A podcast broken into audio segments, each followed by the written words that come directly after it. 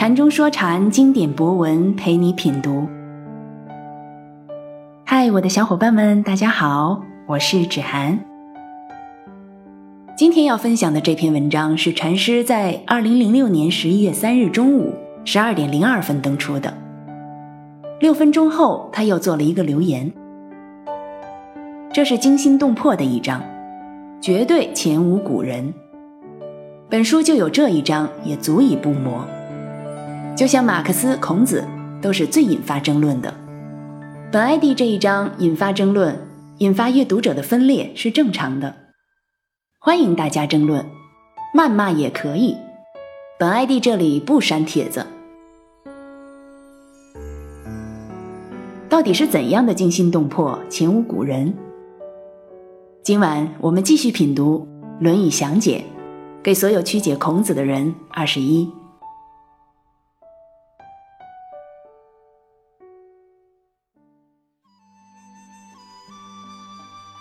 子是谓然有仆。子曰：“数以哉？”然有曰：“既数矣，又何加焉？”曰：“父之。”曰：既复矣，又何加焉？曰：教之。详解。上面说到了让国家长治久安的六字真言：善人胜残去杀。而这章主要就善人展开论述。孔子述而不作，其思想都是随机而说，因而更显得活泼生动。子是卫，冉有仆。孔子到魏国，其弟子冉有驾车来接。孔子沿途看到魏国市面繁华，一语双关地引出“数以哉”的感叹。该感叹就是《诗经》的比兴手法。所谓“不知诗，无以言”，要理解《论语》，对此必须把握。孔子借所见世面的数，比兴引出孔子心中的数，这两者只是引发关系，就像关关雎鸠，在河之洲，不等于窈窕淑女，君子好逑，进而引发出师徒二人两问两答的一段妙文，将如何善人这样复杂的大问题论述的尽善尽美。可谓诗意盎然，相得益彰。师徒二人共同写就这千古不磨的一章。该两问两答的意思很简单，但关键的难点在这三个字：数、富、教。所有的解释都是把数当成人口众多、人丁兴旺，把富当成增加财富、经济富裕。把教当成教育、教化以提高素质之类。之所以有这种理解，都是因为对《论语》孔子的总体思想没有一个切实的把握。其实，这三字诀说的就是如何善人的次第，而善人又是国家长治久安的一个重要的方面。所以，这三字诀说的。就是如何让国家长治久安的次第问题，而通常的解释是有很大毛病的。例如，不能说富了才教，才搞教育。如果真是这样，那教育兴国又如何解释？这里教育不就排在国之兴之富前？这次第不就出问题了？数。不单单指人口众多、人丁兴旺，关键还指各种人以及社会生存形态的多样性，也就是不同。一个地方就算满大街都是人，但清一色都穿同样的服装、同样的面孔、同样的神态，这样无论如何也称不上数。人如此，物也一样。所有商店都一个样子，所有报纸、传媒都一个样子，所有的文化都一个样子，这样也不是数。上面已经反复提到，只有不像才能不同，只有不同才有多样性，才能称得上数。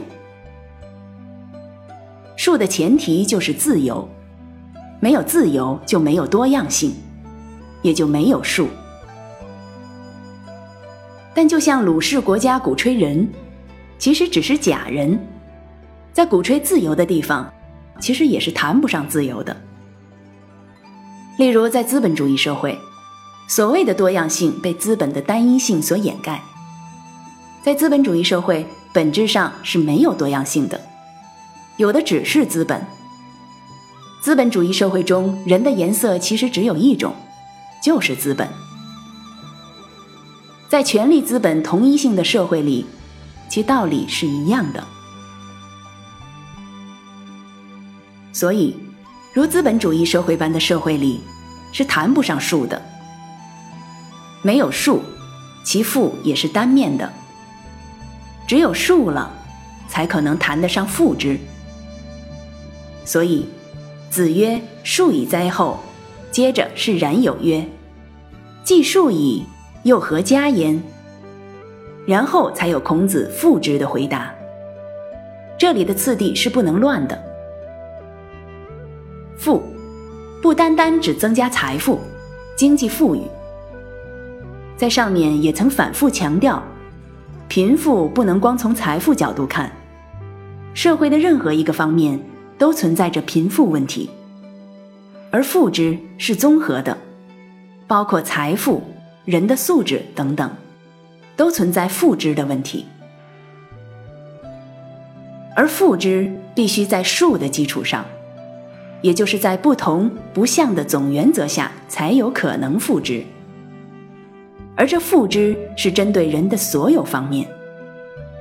用一个现代的词语，富就是人的全面发展，复之就是使人全面发展。只有人的全面发展，才谈得上富。但更重要的是，这个复之是针对所有的人。如果只针对某一部分的人，那连不像都达不到，就根本谈不上富。只有先对贫富之相不相之，才谈得上对所有人的富之。否则，所谓的富之就成了名言把戏，成了鲁氏假人一样的玩意儿了。教必须在富的基础上，不同程度的富对应着不同程度的教。这个教，在有教无类那一章已经指出。在古代具有教育、政令、法令、政教、教令、宗旨、学说或学派、宗教等含义。用现代术语，这个教包括了整个上层建筑领域。这个教主要不是指通常所说的教育、教化以提高素质。这种意思其实已经包含在赋之里。赋之当然包括人的素质的提高。其实，富主要是针对个体来说的，富之最终都要落实到每一个个体的，而每一个个体如何连接成为一个社会的整体，体现为整个上层建筑的结构，也就是教。由于上层建筑与经济基础的不可分关系，这个教其实就指代了整个社会结构，富而教。其充分发展的形态就是全面发展的人自由的联合构成整个社会的结构。用一个现代术语，就是整个社会结构由全面发展的自由人的联合体构成。对西学熟悉的人都知道，这就是马克思关于共产主义的定义。不同的社会有不同的术、富、教发展程度。而全面发展的自由人的联合体，就是术富教充分发展所呈现的面貌。只有自由人才会有多样性，才会有不像而不同，才有真正的术。只有全面发展，才有真正的富。由术而富，充分发展而形成全面发展的自由人的联合体，所构成的社会结构，这才是真正的教。术、父、教，就是不同成其大而大同。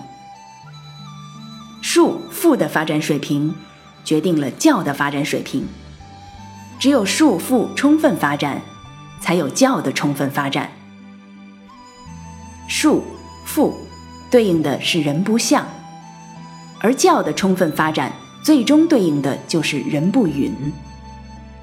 只有全面发展的自由人的联合体构成的教，才是构成人不允世界的社会结构基础。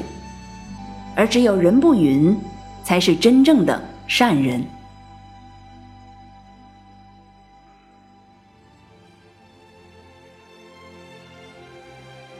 两千多年的《论语》和一百多年的《共产党宣言》，竟然有着如此的切合。大概是那些扯老马大旗又要倒孔家店的人发梦也想不到的。五四庶子，六六小儿，不仅不懂孔子，也不懂马克思，都不过是一群糊涂蛋而已。所谓“条条大路通罗马”。在终极意义上，伟大的思想总有着共同的维度。马克思和孔子所用的方法可能不同，他们之间由于时代、文化所引发的鸿沟，使得他们似乎难以相见，而其实他们是心心相印的。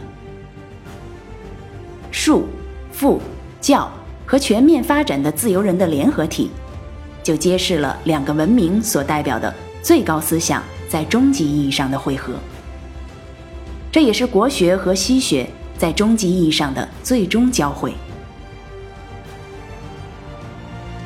孔子，万古不磨；马克思，万古不磨。